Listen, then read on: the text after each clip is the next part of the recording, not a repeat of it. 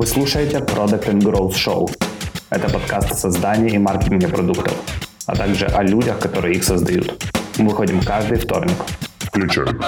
Собрались как-то писать подкаст. А, маркетинг-профессионал, продукт-менеджер и известный киберспортивный э, эксперт не смогли подключить звук и включить квиктайм и разошлись. А что такое Fortnite? Ярик, не пались. Ты когда летишь там на самолете, дропаешься, и 100 человек гасятся друг с другом. Всем привет! Это 31 выпуск Product and Growth Show. С вами, как обычно, Ярослав Степаненко и бессменный соведущий Павел Пыденко. Всем привет! И с нами, э, как обычно, очень интересный э, собеседник. В этот раз это Андрей Чередниченко, CBDO компании StarLadder. Я выговорил твой тайтл но будет классно, да, если ты сам расскажешь немножко о себе. Да, отлично. Всем привет, э, очень рад э, в этот прекрасный солнечный день быть с вами здесь на связи. Э, мне кажется, сейчас отличное время, чтобы записывать как можно больше интересного контента и потом слушать его и развиваться. Я Андрей, работаю в маркетинге и бизнес-девелопменте уже, наверное, лет 10. А, последние 6 лет э, я работаю в киберспорте. А, киберспорт — это когда люди профессионально играют в компьютерные игры.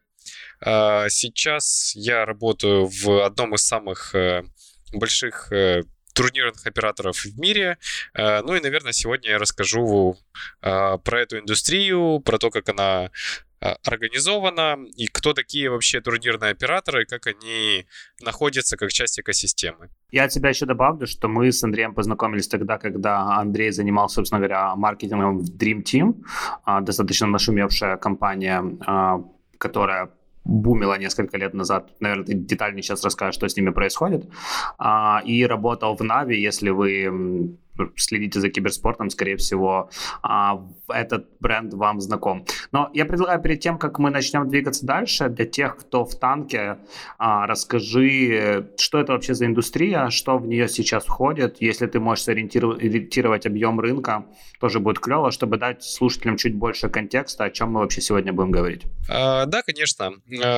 Киберспорт — это когда люди профессионально играют в компьютерные игры или в какой-то соревновательный гейминг, и это все где-то освещается, где-то происходит. Индустрия киберспорта э, в этом году наконец-то перевалит за отметку официально 1 миллиард долларов да, по всему миру. И это, в принципе, одна из э, самых быстро растущих индустрий на планете. Да, то есть вот э, был блокчейн, а, VR, AR и киберспорт. Это э, такие самые большие да, а, тренды сейчас. А что входит в киберспорт? Киберспорт э, делится на такие категории. Начнем с самых с того, от чего он происходит, это разработчики компьютерных игр. Они создают какую-то игру, какой-то продукт, э, потом через время или сразу, если они это планируют, но обычно это через какое-то время, когда все понимают, что в этой игре есть такие параметры, как э, спортивная составляющая, то есть интересно э, сражаться с другими игроками. Это составляющая в какой-то степени балансовая. То есть то, что ты можешь... Э, э, то есть есть competition, а не ты там выбрал одного какого-то героя и все, в, всех победил. Вот когда эти параметры сходятся, эту игру интересно играть, интересно соревноваться, добавляется такой фактор, как ее интересно смотреть. То есть там что-то такое происходит, э, что вовлекает людей в ее просмотр. Вот э, гейм-девелоперы э, создают, стараются создать такие игры или добавляют потом элементы киберспортивности, э, и потом эта игра э, играется в разных турнирах. То есть э, это такие игры, как э, Dota 2, э, Overwatch, э, League of Legends, Counter-Strike э, и так далее. Э, появляются новые тайтлы, э, достаточно регулярно, вот, но у них э, есть разная степень успешности и э, разная степень того, насколько они вот ворвались э, в топы. Гейм-девелоперы дальше идут э, киберспортивные команды. Э, команды — это организации, э, которые собирают под э, своим э, брендам разных игроков, э, занимаются менеджментом этих игроков, отправляют их на турниры и, соответственно, зарабатывают на этом какие-то деньги. Дальше есть турнирные операторы, которые непосредственно обслуживают все, что происходит в плане мероприятий. Это как онлайн соревнования, так и офлайн мероприятия. А, вот тут сейчас важная штука, что несмотря на то, что киберспорт — это 99% от всего там хайпа, просмотров э, и вовлечения находится в онлайне, да, то есть мы смотрим э, игры на Твиче, на Ютубе, там, на Фейсбуке, на разных э, бродкаст-платформах. Это, кстати, четвертый э, элемент, который входит в киберспортивную экосистему. Э, самые большие ивенты происходят в офлайне, то есть это какой-то там город, э, в зависимости от того, на кого ты, на какую аудиторию ты ориентируешься, на какую страну, ты выбираешь город, туда слетаются все команды, и идет непосредственно трансляция и игры из какой-то студии.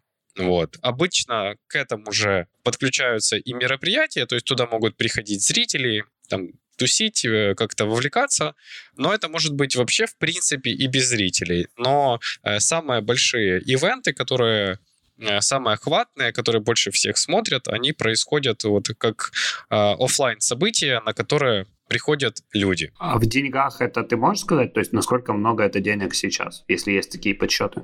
Если разложить по категориям, угу. то есть весь рынок это 1 миллиард долларов. Да? Э, основное это э, спонсорские деньги.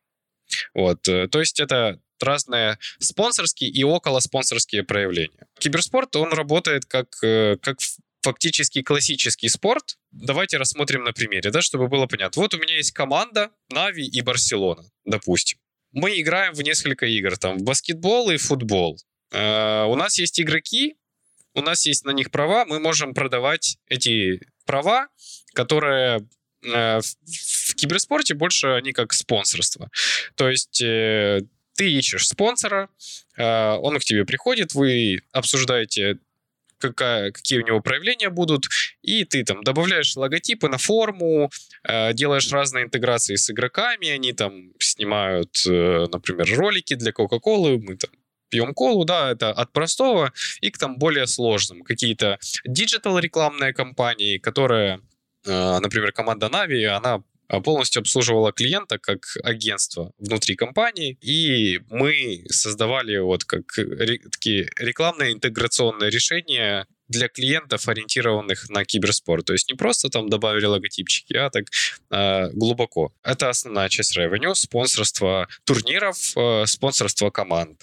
Дальше идет advertising. Он идет немножко отдельно, потому что тут идет речь э, как о классической рекламе. Э, самый большой э, бродкаст-платформа — это twitch.tv, э, и Twitch продает рекламу. Такие платформы, как Twitch и другие, которые продают прямую рекламу, это, э, в принципе, вторая слэш третья часть revenue. Дальше идут медиаправа.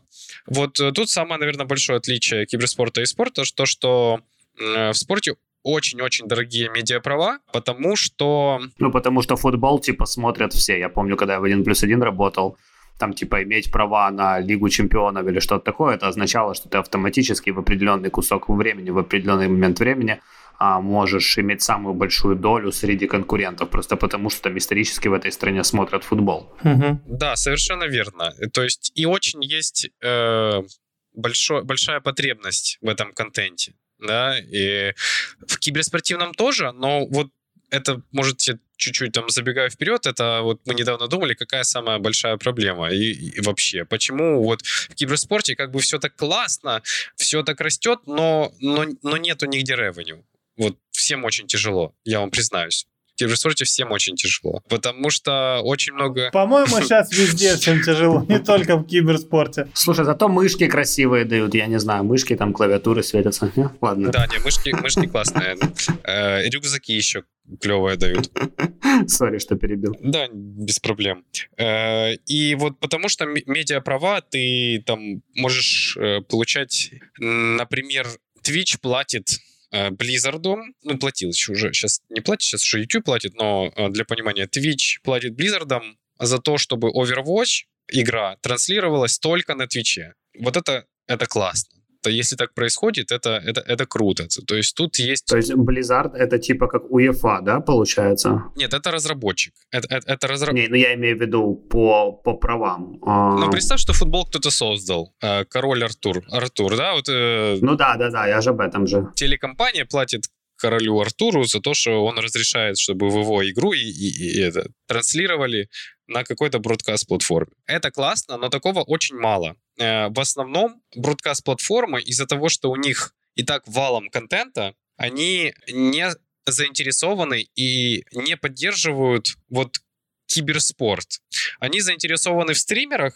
Э, думаю, недавно все слышали про то, что такая компания Mixer появилась, и она э, выкупила самого известного стримера по Fortnite там за более чем 1 миллион долларов. Когда мы говорим «выкупила», что это на самом деле означает? А что такое Fortnite? Ярик, не пались.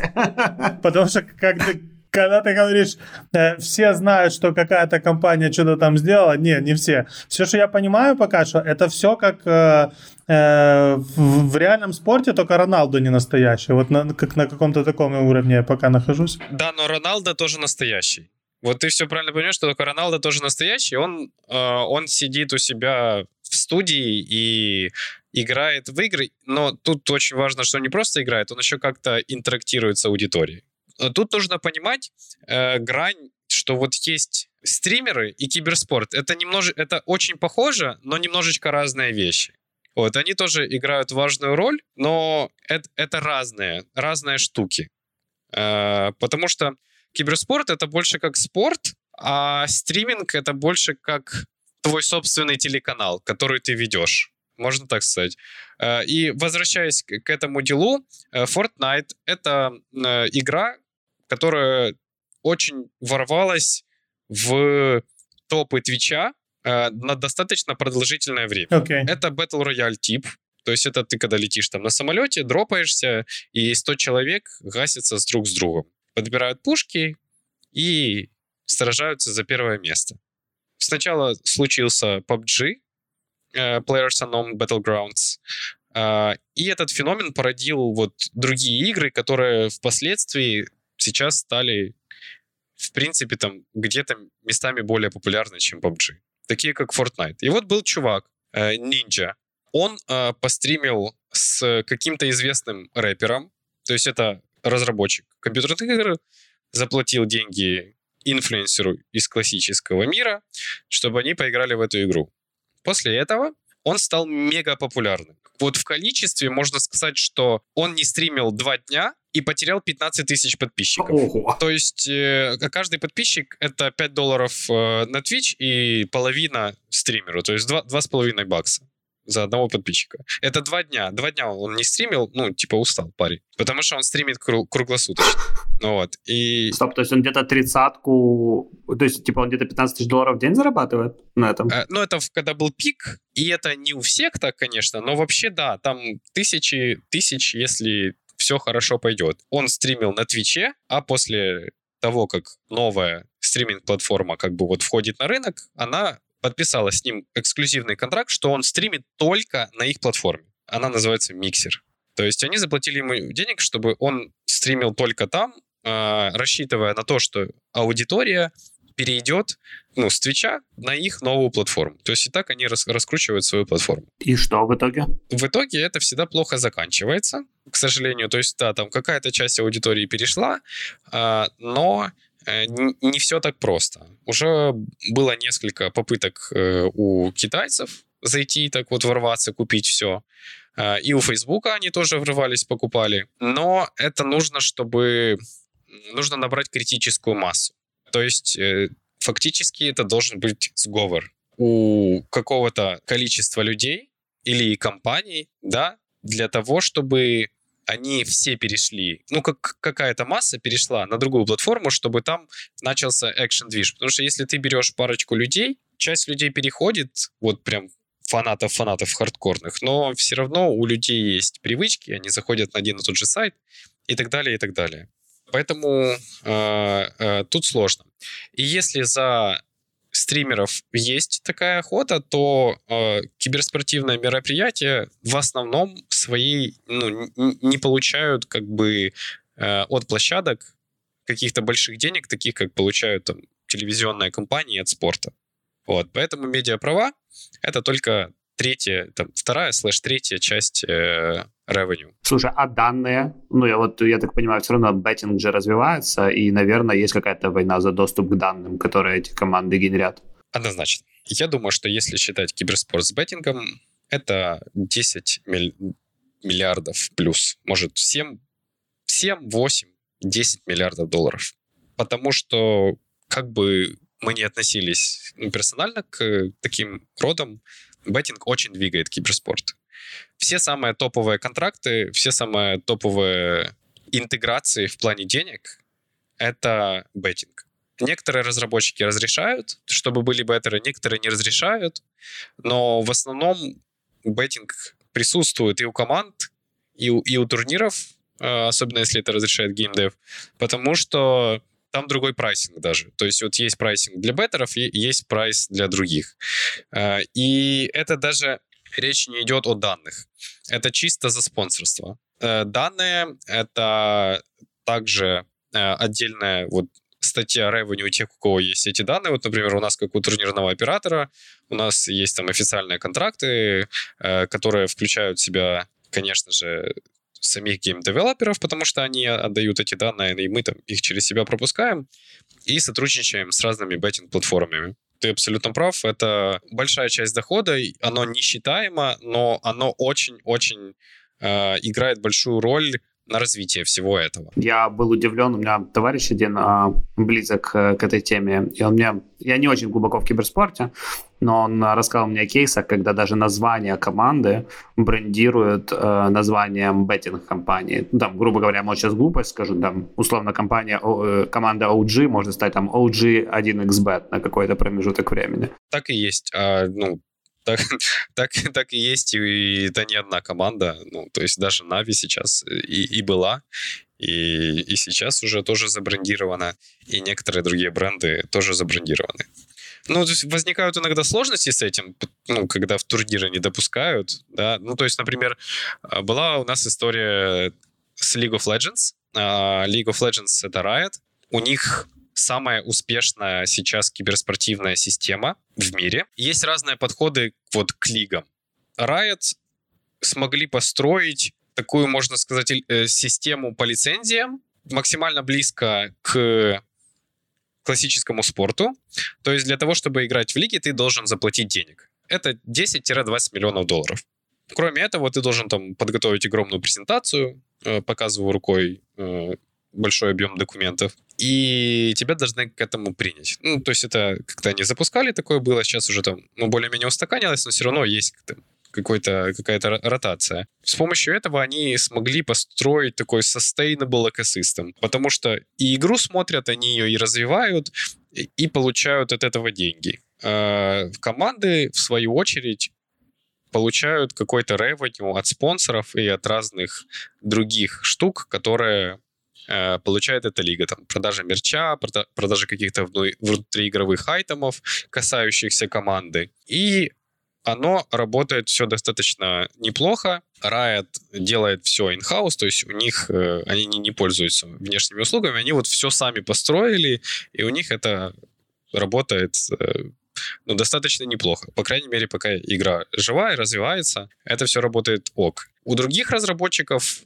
Э, могут быть другие подходы. Например, у Valve, э, это разработчик Counter-Strike и Dota, они э, отдают все на аутсорс, отдают больше свободы. Ну, то есть у них есть какая-то регуляция, какие-то системы, ну, своя тоже сетка турниров. В Доте это называется DPC-система, когда играются миноры, то есть маленькие турниры, ты там набираешь очки, потом те, кто там проходит, переходят на большой турнир и потом уже на International. Это самый большой турнир. Вот сейчас она будет немножко меняться, э, будет более региональная система, но не хочу давать там кучу разных подробностей. Ну, короче, они дают гайд, ну, дают свободу, и там турнирные операторы сражаются за то, чтобы делать эти турниры. Они связываются с Valve, такие, так же, как вот мы, StarLadder.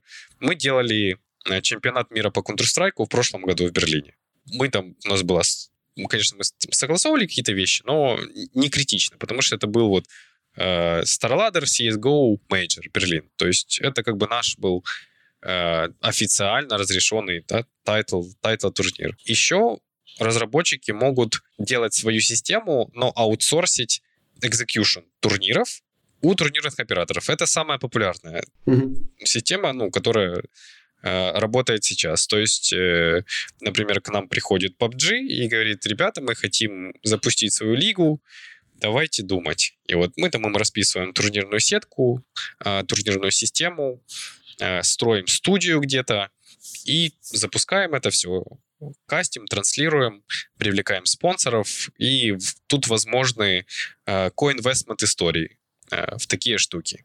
Раньше это было полностью, как оно должно по-красивому работать, приходит разработчик, дает много денег, и ты все делаешь. Сейчас все стали более хитрые, поняли, где можно сэкономить, и они в основном к тебе приходят и говорят, ребят, насколько вы заинтересованы с нами работать? Это значит, что они тебе там дают фиксированный бюджет, а дальше это твой co-investment, который ты можешь потом отбивать за счет продажи медиаправ э, и там спонсорских разных. Слушай, это все звучит как такая нифиговая параллельная вселенная, и ты сказал, что э, в этой вселенной 1 миллиард долларов, да, рынок? Да. Как это сопоставимо и вообще стоит ли и правильно ли сопоставлять это со спортом в реальной жизни в целом или с каким-то конкретным, или вообще как это сравнить с настоящей жизнью в плане денег? А, я думаю, что корреляция однозначно есть. Самая большая проблема киберспорта — это average revenue per user. То есть если в классическом спорте это где-то 15 долларов, а, то в киберспорте это раньше было 3.7, сейчас где-то там 4,5 или 5 долларов. То есть очень большая разница. Поэтому потребитель классического спорта по тем или иным причинам, он более привлекателен в плане денег. Потому киберспорту нужно расти и нужно демонетизироваться. Вот всеми доступными способами.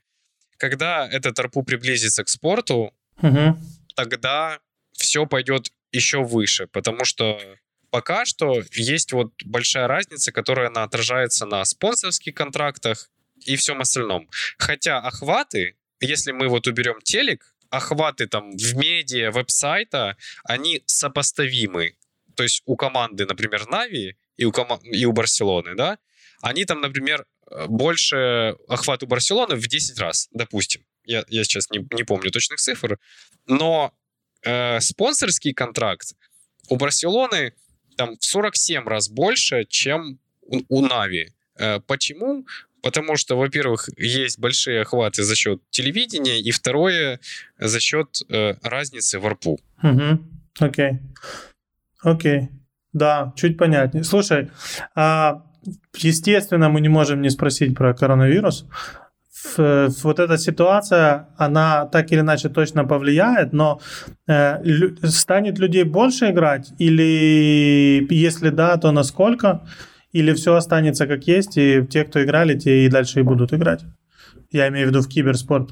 Да, я, я думаю, что это очень интересный вопрос сейчас, и ну, тут все меняется достаточно быстро, потому что когда вот мы там с вами обсуждали это предварительно, было все не так критично, а сейчас стало все намного более критично. И это э, соотносится вот с тем, что я вначале рассказал, что все самые большие ивенты, они проводятся физически. Угу. Например, в одной команде могут быть игроки там из Украины, Словакии и, и России. Вот так, такое очень часто бывает. То есть они, они все живут в разных местах, э, в разных локейшенах, да. Они могут играть онлайн, но это не то. То есть приезжать все равно всем надо куда-то, чтобы зашпилить онлайн? Да, это, это более серьезно. А, команды тренируются на буткемпах, а на турнирах они, ну, тоже все сидят. Есть э, судьи, которые стоят за ними, смотрят, смотрят, чтобы не было читинга любого рода. Да, то есть, потому что там уже серьезные призовые, например, 1 миллион долларов, да, ты в онлайне не сыграешь. Потому что может быть все что угодно. Ну, когда такие бабки... Как можно, как можно читить, когда ты шпилишь в FIFA онлайн? Чем читить? Читить можно. Я, я не знаю, я в фифу не играю. Подсматривать эти комбинации, которые нажимать, это читинг или нет? Может быть. Ну, мож, может быть и так. Я думаю, если ты играешь за миллион долларов, тебе не нужно подсматривать комбинации. Ну, я не знаю, Mortal Kombat их столько, там, что ни, ни один человек, человеческий разум просто так это все не запомнит. Ну, кстати, в Мортале в профессиональных турнирах там ребятки знают комбинации, и это изи. Блин. Да, это первый подкаст, когда я себя чувствую чуть нелепо, если честно. Я ничего не понимаю, о чем происходит, да. Ну, для меня это просто совершенно другой мир, и я когда-то шутил, знаешь, все, что знаю про Mortal, это как фаталити Sub-Zero сделать, точка. Ну, уже, уже неплохо. Ну, кстати, в таких файтингах там комбинации, ну, понятно, профессиональные игроки все знают, и там в основном, ну, ловится на блок и контрблок. Вот я думаю, когда мы играем в Mortal, мы ну, не знаем, что такое блок. Ты просто там жмешь клавиш. Нет, не знаю, я просто нажимаю все. Ну, крестик-нолик нажимаешь, и все. Ну. Там есть три зоны, верхняя, средняя, нижняя, и вот э, про игроки как бы блочат их. Э, и, потом проводят комбинацию. Согласно, ну, ты снял блок, и все, и пошел вот эту э, 25 клавиш нажать. Э, надо заэкзекьютить хорошо, и вот, вот, вот так вот оно происходит. Читить можно по-разному. В Counter-Strike очень много читов. А, и даже можно, ну, там, инфу... Самое главное, когда у тебя уже очень высокий уровень там стрельбы, например, то ты можешь читить э, инфа, то есть куда пошли враги. Да? Э, даже были истории, что на турнире в офлайне чувак положил себе две мобилки в карманы, вот, и если в Counter-Strike есть две точки, А и Б. И вот если они идут на Б, то звонит типа правый телефон, а если они идут на А, то левый телефон и эта крупица инфы уже очень большая. Охренеть. Ну, это уже очень большая. А его выпалили или, ну, они смогли воспользоваться? И, и его вроде как выпалили, ну, там были какие-то расклады, разговоры, штрафы. Я точно не помню, ну, короче, его словили э, и сказали, братан, ты смотри, не, не делай так. Вот. А в онлайне, соответственно, тут тебя никто не смотрит, ты тут можешь все себе поставить комнату, аналитики, там, смотреть на каждого игрока, там, подключиться, я не знаю. Короче, ответ такой, что коронавирус не то, чтобы сильно и забустает этот рынок сегодня. Я, сейчас я отвечу подробнее. Значит, э, турнирным операторам сейчас э, приходится очень плохо, потому что ивенты отменены, э, и даже если бы э, мы проводили их без зрителей, то не могут приехать люди уже, да, то, то есть вот у нас там ивент в Берлине, мы нам китайцев надо было привести туда, э, как минимум, потому что китайские команды — это важная часть охвата. Если ты не привозишь китайцев, значит, тебя не смотрит Китай, ты очень сильно теряешь. Uh, вот. Uh, ну, даже окей, Китай, там уже не китайцы, уже никого никуда не привезешь, э, поэтому, э, к сожалению, это влияет негативно. В плане вот киберспортивных мероприятий, ну, соответственно, там меньше контента, меньше э, возможностей заработать на этом, ну, то есть ивент, все, что связано с ивентами, оно теряет. Но, конечно же, люди, у людей больше свободного времени, они больше проводят времени дома.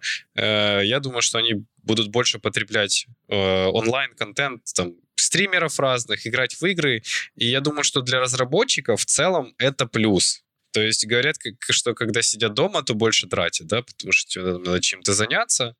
Э, вот, то я думаю, что однозначно Э, количество игроков э, увеличится, и просмотры в целом, посещение каких-то развлекательных сайтов, включая Twitch, они точно увеличатся. Слушай, у меня есть чатик, э, где мы с компашкой собираемся в Fortnite играть, и там этот Call, Call of Duty новый, который вышел тоже. Да. И прям ребята вчера не могли к Fortnite подключиться, потому что все висело. Ну, видать, столько людей как бы пытаются зашпилить, что, ну, скажем так, уже а с нагрузкой не все справляются. Я думаю, они это быстро пофиксят, но я к тому, что разработчикам это явно на руку пошло.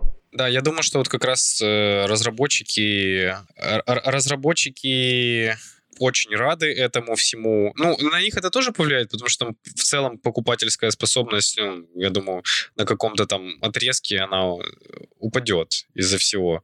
Но, по крайней мере, в данный момент, ну, конечно, конечно, им все отлично.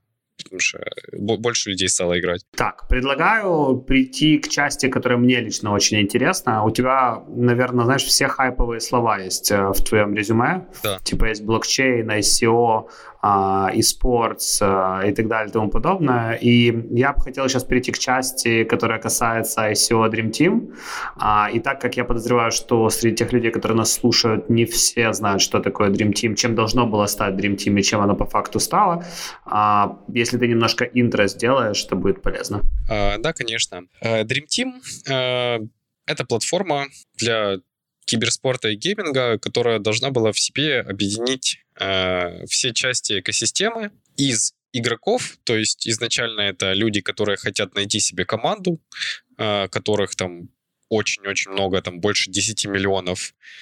Они там развиваются, тренируются, и потом находят себе спонсорские контракты. То есть мы объединяем, как бы даем возможность войти в киберспорт, потому что сейчас деньги в основном крутится около больших брендов. Большие команды, топовые команды или турнирные операторы, или э, разработчики, да, э, это все крутится вок- вокруг них. Если ты как бы мелкий бизнес, то тебе реально очень сложно и, в принципе, ну, невозможно да, войти, потому что ты не можешь монетизироваться. Э, и, и у больших есть э, всегда да, челлендж монетизация, но у мелких как бы, ее совсем нет. И вот мы хотели создать платформу, которая позволит рядовому Пете зайти, найти себе тиммейтов, которые будут с ним тащить катки, э, да, и как-то локально это поучаствовать локально там в турнирчике каком-то, получить каких-то немножечко призовых от локальных брендов, да, там, например, если ты в Житомире играешь, у тебя есть компьютерный клуб, и ты его там брендируешься этим компьютерным клубом, и получаешь там свои 500 долларов. То есть э, grassroots, э, есть такое слово, мы вот ориентировались на них, э, хотели создать э, платформу, которая э, с помощью блокчейна, реально ее имплементации, то есть будет токен, с помощью которого ты можешь договориться о том, что, например, если ты со мной поиграешь 20 часов, а в идеале можно привязаться еще там к KPI, и если ты займешь место вот в этом турнире, то тебе тогда выплатится там 15 тысяч токенов, которые в эквиваленте ты можешь поменять там на 500 баксов, допустим. И это все звучит на самом деле очень неплохо, и это даже можно сделать э, в мире том, что ты продолжаешь разрабатывать, разрабатывать, разрабатывать, и в результате приходишь к этому. Думаю, интересует тебя, Паша, что как бы пошло так и что пошло не так. Да, ну потому что со стороны это выглядело так. Я помню, э, я когда-то был на собеседовании в Dream Team, еще перед МакПо, мне кажется, тогда они еще Dream Team не назывались.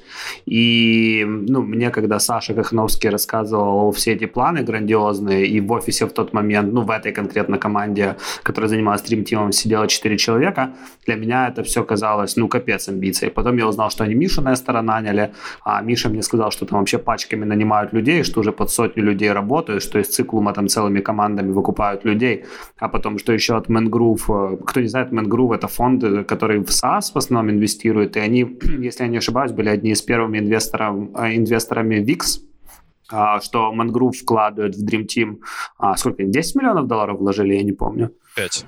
5.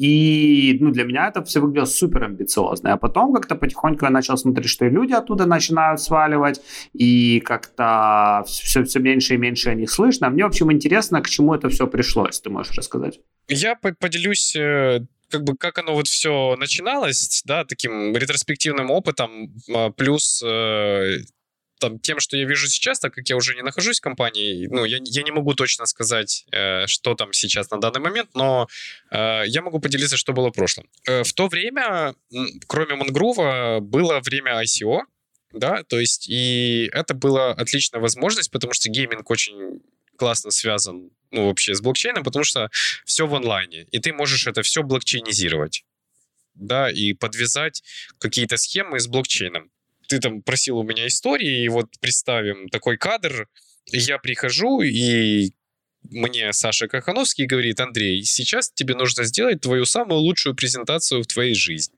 Это было 29 июня 2017 э, года. То есть вот все так и началось. И мы сели, уже был прототип продукта, он должен был э, стартовать скоро. Мы это все э, как бы ос- осознавали в масштабном плане, в плане продукта, и то, как оно связано с блокчейном. Я познакомился, э, там, прошел супер миллион пятьсот курсов за несколько ночей, недель о том, как это все происходит, потому что мне нужно потом в будущем пришлось пичить людей, да, и они должны были мне поверить, если, если они меня там спросят, а как. А, а ты сам был в, крип, в криптотеме? То есть ты там покупал что-то, какой-то биток или что-то такое? На тот момент? Ну, я, конечно, я, я загорелся, потому что там, ну, это было очень веселое время. И, конечно же, я был во всем этом вовлечен. Я, и, ну, и питчил сам про проект, я выступал, рассказывал, что там, как у нас происходит, и и там токены, биткоины, эфиры, это, это все было у нас э, как э, на этапе инвестмента большой приоритет. Ну и мы нормально собрали, на самом деле. 10 миллионов долларов это очень неплохо. То есть, еще раз, просто для тех, кто прослушает, 10 миллионов долларов на ICO, потом еще 5 миллионов долларов от Mangrove, и того у проекта фандинга на 15 миллионов. Минимум. Ну, то есть это чисто так вот, то, что, то, что на поверхности. Еще там же еще есть разные.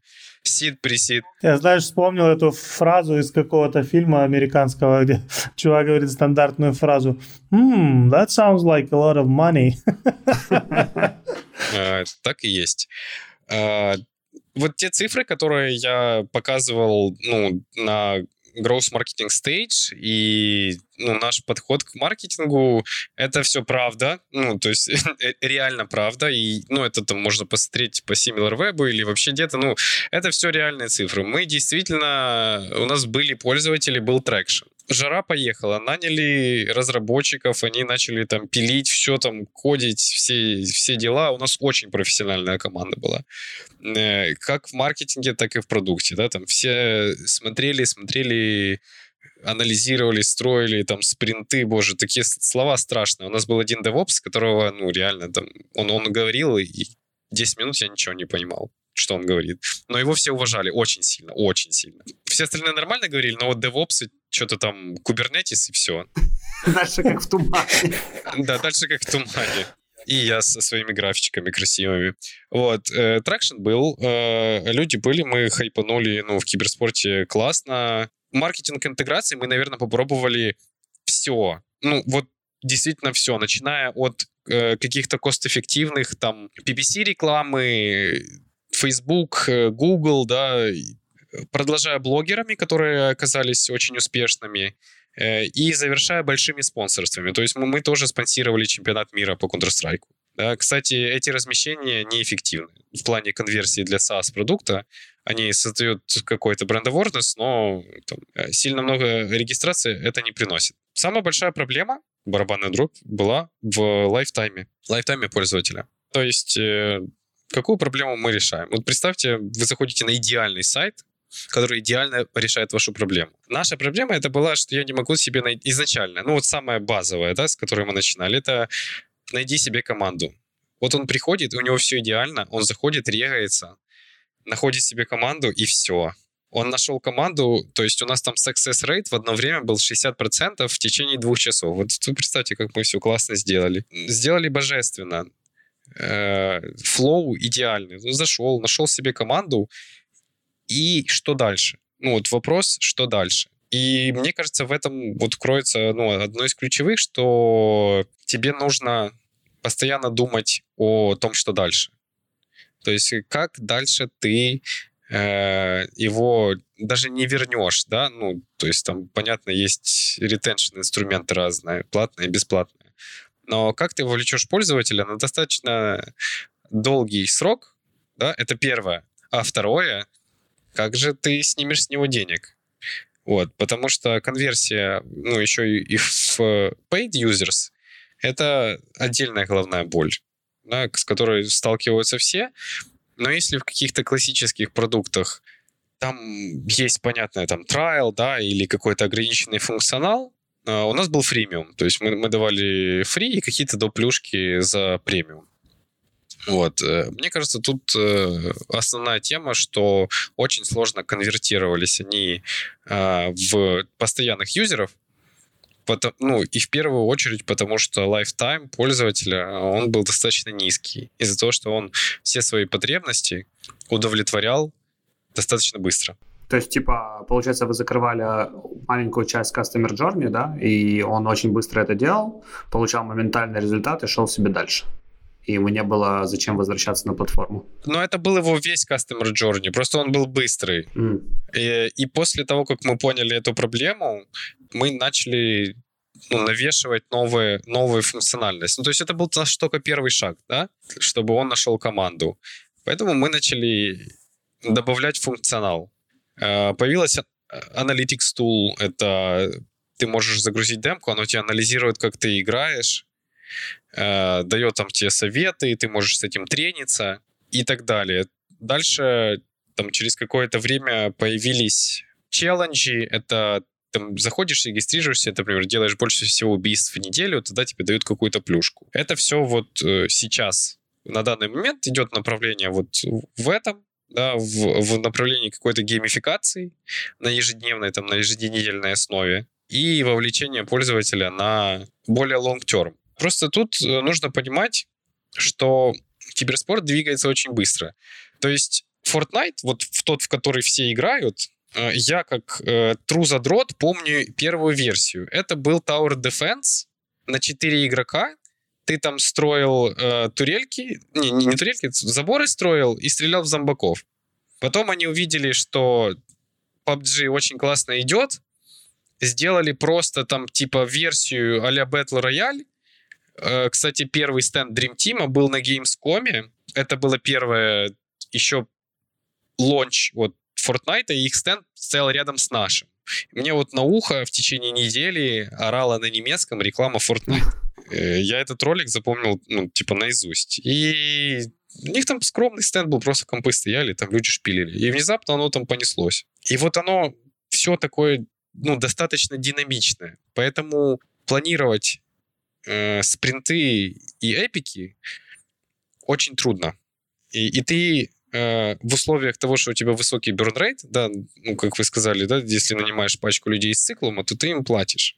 Или ты спендишь на маркетинг экспенс. То есть у тебя достаточно высокий rate всего этого дела но тебе в то же время нужно показывать ну, эффективность всего. То есть тебе нужно очень быстро в условиях постоянно меняющегося рынка находить возможности для дальнейшего развития. Я хочу сказать, что это реально очень грустно, то, что при таком стеке профессиональных э, людей это э, работает, но это не стало вот ультра-мега там а Spotify и чем-то другим. Э, потому что Э, мы проверяли очень много ну, разных идей, гипотез и так далее, подходили, ну, серьезно, там, у нас были профайлы этих чуваков, мы там клеили стикеры, раскладывали их, делали портрет пользователя. То есть подход к этому э, был очень, очень качественный. И то, что не удалось вот э, найти прям, прям ультра монетизации, ультра эффект, тут э, наталкивает на мысль, я считаю, что никто другой сейчас, на данный момент в киберспорте не может сделать никакой успешный с точки зрения хорошей монетизации стартап. Вот, кстати, это был мой следующий вопрос, потому что я, в принципе, не вижу ничего успешного, кроме того, что делают сами разработчики.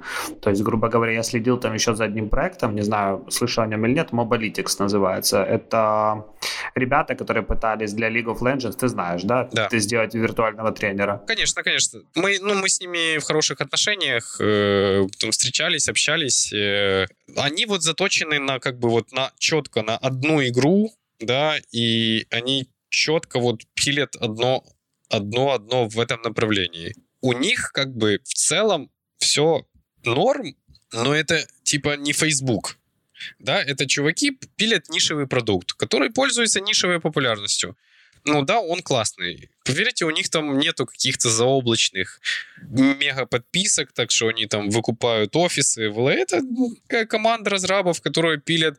Они вначале это начали делать, ну, просто им интересно было в этой штуке. Они начали себе пилить и потом постепенно развиваться. Да? Есть еще, например, вот из интересных стартапов Overwolf, тоже там наши партнеры. Ребята из Израиля, они делают такие оверлей э, на игры, то есть ты можешь установить э, эту приложуху, и оно тебе будет давать какие-то дополнительные данные, иногда очень прикольно. Например, в Доте вот ты выбрал героев, и ну, там вот, три, выбрано три из пяти героев. И оно тебе показывает шансы победы вот в, в зависимости от какого героя ты пикнешь дальше. Угу. То есть как бы оно тебе там помогает. Но это все вот такие вот разные штуки, которые очень нишевые, да, и они полезны для ограниченного числа людей. Такого вот, что прям охватывает все, ну, кроме самой игры, фактически нету. Ну, потому что экосистема плюс-минус закрыта, получается, правильно? Нельзя просто взять и высасывать какую-то ценность из нее третьим разработчикам. Ну, ты можешь это делать, но, во-первых, ну, окей, там у тебя есть риски. Ну, так же, как у нас были риски, мы просто там в хороших отношениях там с разработчиками, и, в принципе, они не против. Это популяризирует их игру. Но тут нужно именно вот находить какое-то супер value для пользователя, чтобы он поднимал свою попу и шел на какой-то сайт, что-то делал, что-то вводил, потому что ну, всем это делать лень.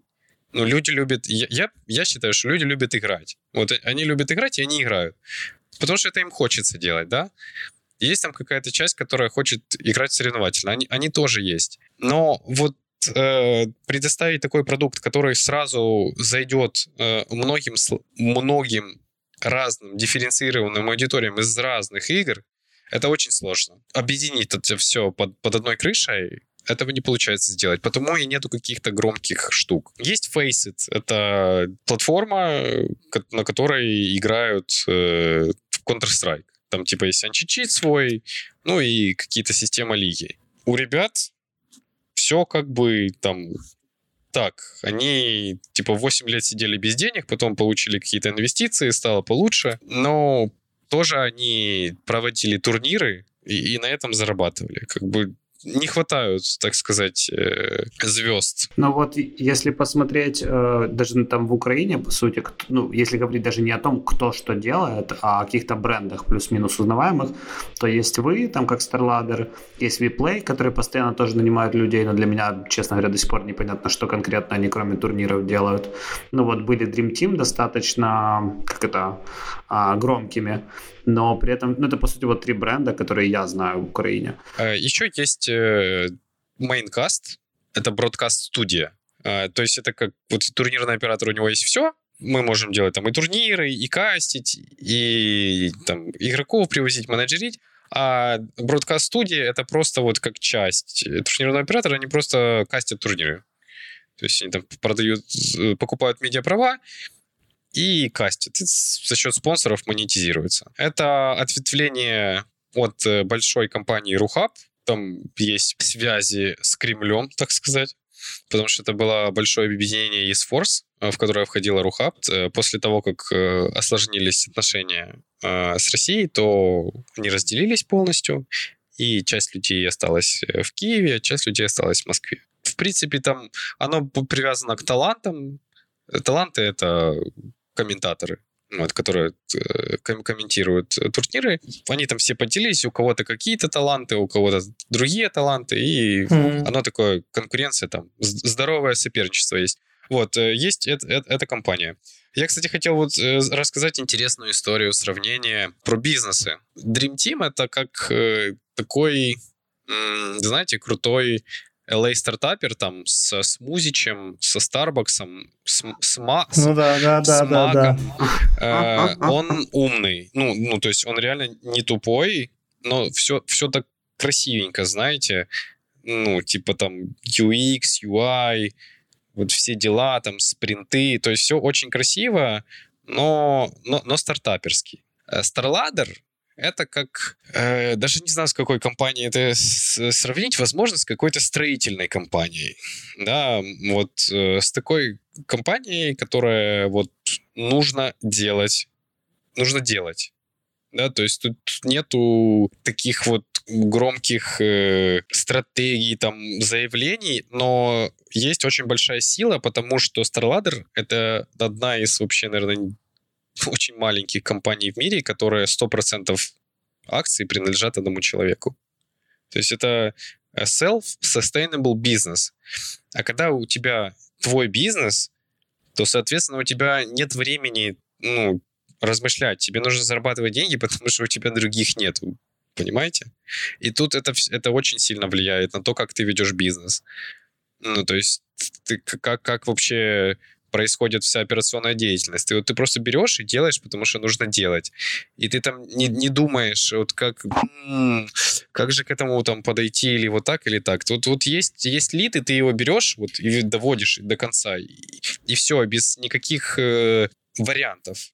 То есть это так очень, вот, очень сурово. Мне это по духу похоже на строительство там дома, да, или какой-то там эпицентр что вот, вот все сурово. Если там... Как тебе работать в эпицентре после старта, стартапа со смузи? А, я привношу э, с, смузи атмосферу в компанию. Вот э, там сделал красивую CRM, там, где все вносят разными цветами статусы, знаете. То есть я как такой это дух времени. Прикольно. Слушай, а я не помню, с кем мы писали уже этот подкаст, но точно была такая мысль о том, что в, в eSports, ну, вообще как в сфере, а, очень а, мало профессионалов. Ну, то есть считается почему-то, что там много людей, которые выросли конкретно в этой нише, там много людей, которые были бывшими игроками, в итоге нашли себе другую, другую роль внутри этой индустрии. Ты как человек, который пришел в eSports из корпоративного сектора, из LG, если я не ошибаюсь. Из Samsung.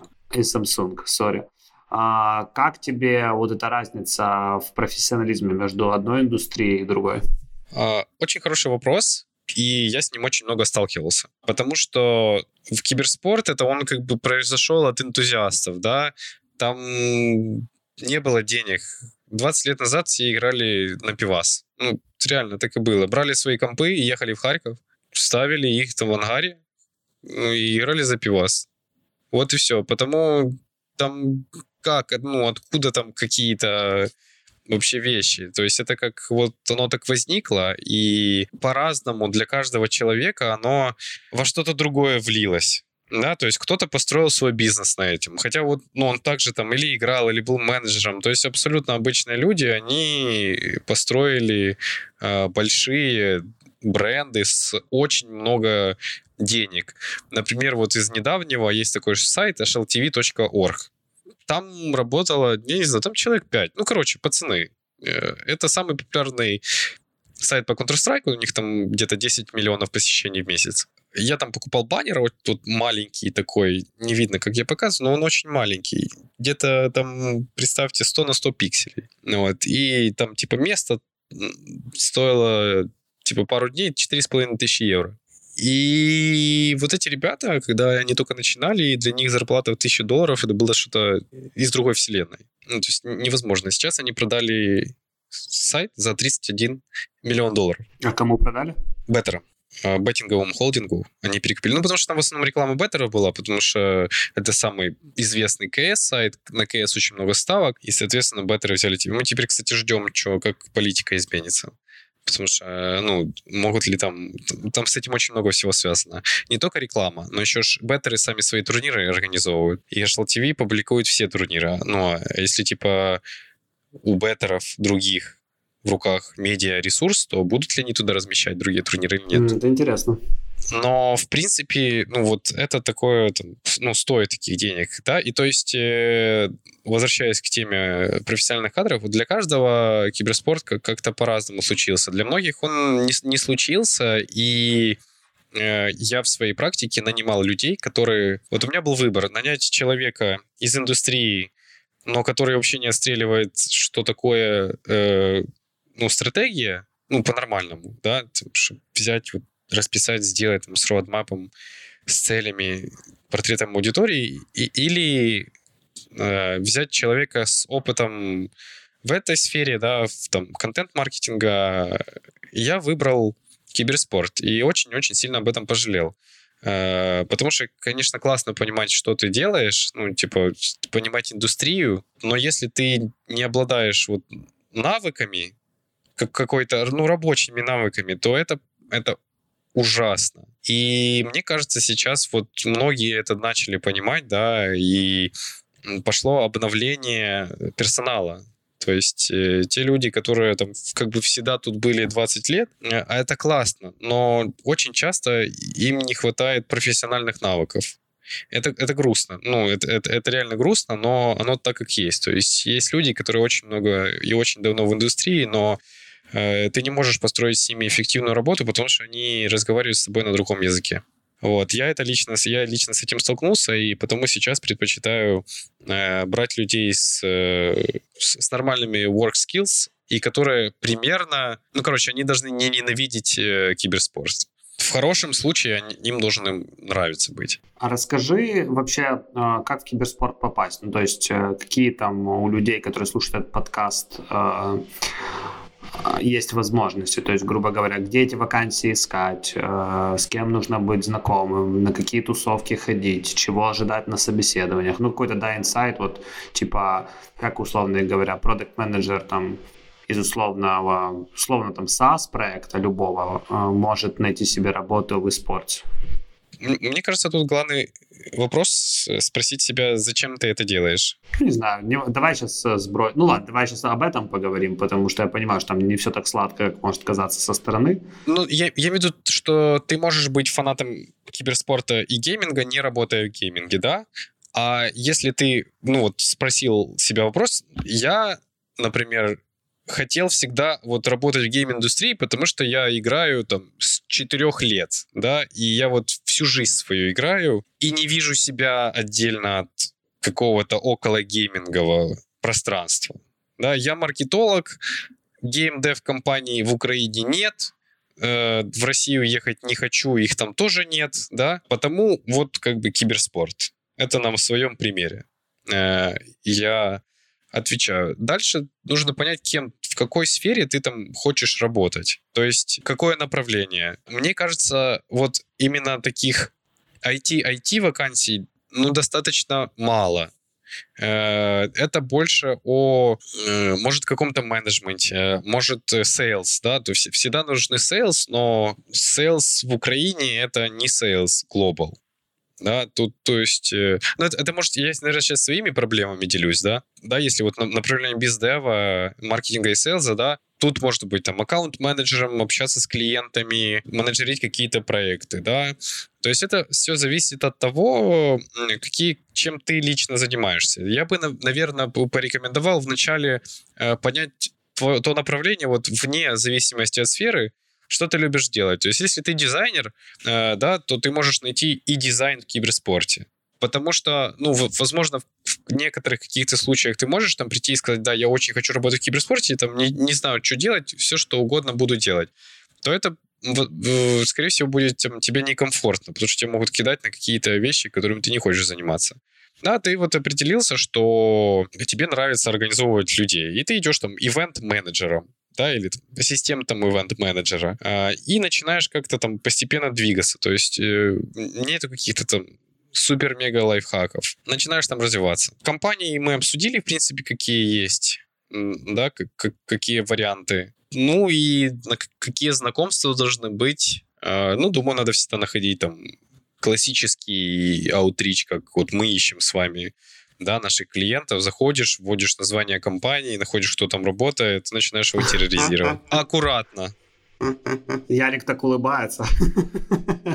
Один из самых э, крутых кейсов у меня это чувак, э, он мне написал, ну, добавил в LinkedIn, говорит, я работал вот с инфлюенсерами и готов вам помочь. Я говорю, чувак, сейчас работы нет, но чуть позже. И я чуть позже, вот это было чуть позже, когда я реально ему написал чуть позже, а не типа, я вам никогда больше не отвечу. И мы очень классно сработались, и вот, вот в том числе то, что э, было по инфлюенсерам достигнуто, это э, было и, и с его помощью, то есть э, работает. Если есть потребность, то вам ответят. А если потребности нет, то тогда лучше ну, не наяривать, потому что это будет бесперспективно.